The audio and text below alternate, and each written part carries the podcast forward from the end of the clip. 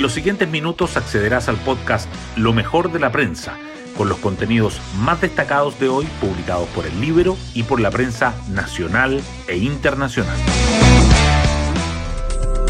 Buenos días, soy Javiera Rodríguez y hoy miércoles 29 de junio les cuento que no equiparar la aprobación del gobierno con el plebiscito.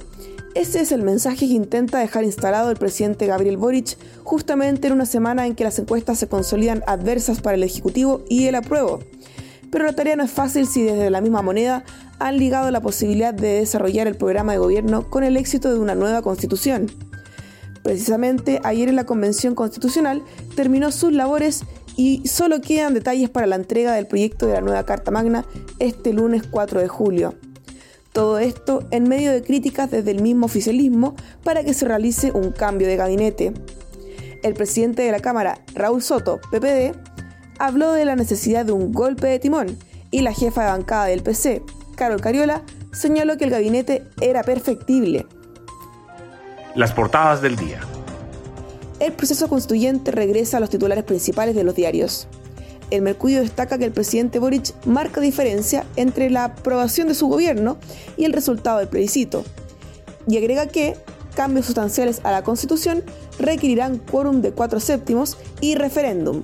La tercera resalta que la convención culmina trabajo de redacción de propuesta de nueva Carta Magna y añade que Boric busca desmarcar destino del gobierno del futuro del apruebo y Diario Financiero subraya que el Pleno termina votaciones con 388 artículos permanentes de propuesta constitucional.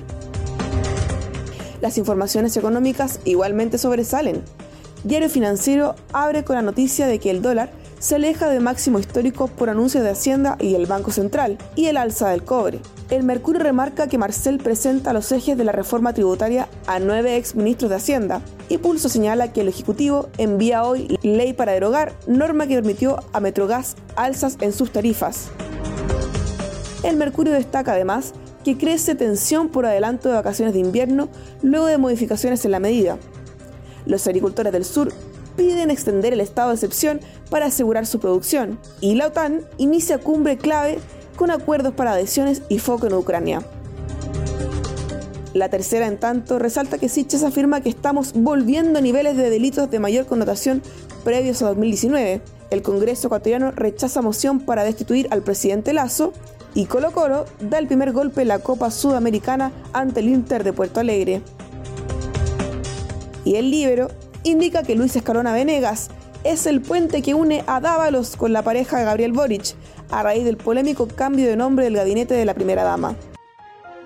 Hoy destacamos de la prensa. Boric insta a no equiparar aprobación de su gobierno con el resultado del plebiscito de salida.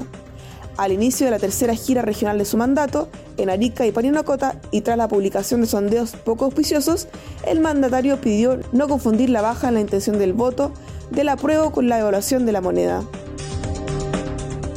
Convención finaliza su trabajo y repone quórum permanente de cuatro séptimos para reformas. El Pleno votó ayer el informe de la Comisión de Armonización y dejó listo el texto de 388 artículos que será presentado el próximo lunes. Se aprobó que cambios a la nueva Constitución requerirán un quórum permanente de cuatro séptimos, más un plebiscito en determinadas materias. Se rechazó propuesta armonizada sobre consentimiento indígena dólar retrocede desde máximos históricos, pero se mantiene sobre los 910 pesos. El tipo de cambio frenó su racha alcista gracias a la venta de activos llevada a cabo por el Ministerio de Hacienda y el acuerdo de liquidez suscrito por el Banco Central. Aunque el efecto de estos anuncios se moderó al cierre de la jornada y la divisa terminó en 911,7 pesos. Marcel expone reforma tributaria a ex ministros de Hacienda. El actual titular del ministerio se reunió con nueve de sus asesores para anticipar detalles de la propuesta que será presentada el viernes y que considera alzas del tramo medio alto del impuesto personal, aumento de la tributación del royalty e incentivos a la inversión, entre otros temas. Otras noticias. Adelanto de las vacaciones de invierno. Crece tensión tras cambios en la medida y las dudas que persisten.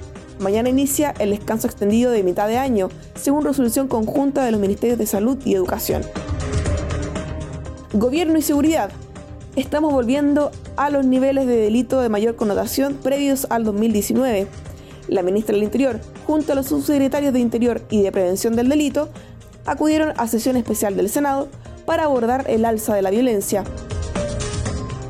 Senado rechaza la designación de Gonzalo Fuensalida y Alejandra Prech en el TC. La dupla propuesta por la Cámara para integrar el Tribunal Constitucional no tuvo quórum en el Senado al sumar 21 votos a favor, 10 en contra y 8 abstenciones. Gobierno presenta proyecto que deroga norma que benefició a Metrogas. La iniciativa gubernamental, que ingresará este miércoles a la Comisión de Energía y Minería del Senado, reduce la rentabilidad máxima de empresas. Y en el postre de la semana, Colo Colo golpea primero ante el Internacional de Porto Alegre. Con goles de Martín Lucero y Pablo Solari, los salvos, que fueron mejores durante todo el partido, derrotaron por 2 a 0 al equipo brasileño en la ida de los octavos de final de la Copa Sudamericana. La revancha se jugará el próximo martes. Yo, en tanto, me despido. Buen miércoles a todos y mañana nos volvemos a encontrar en un nuevo podcast, Lo mejor de la prensa.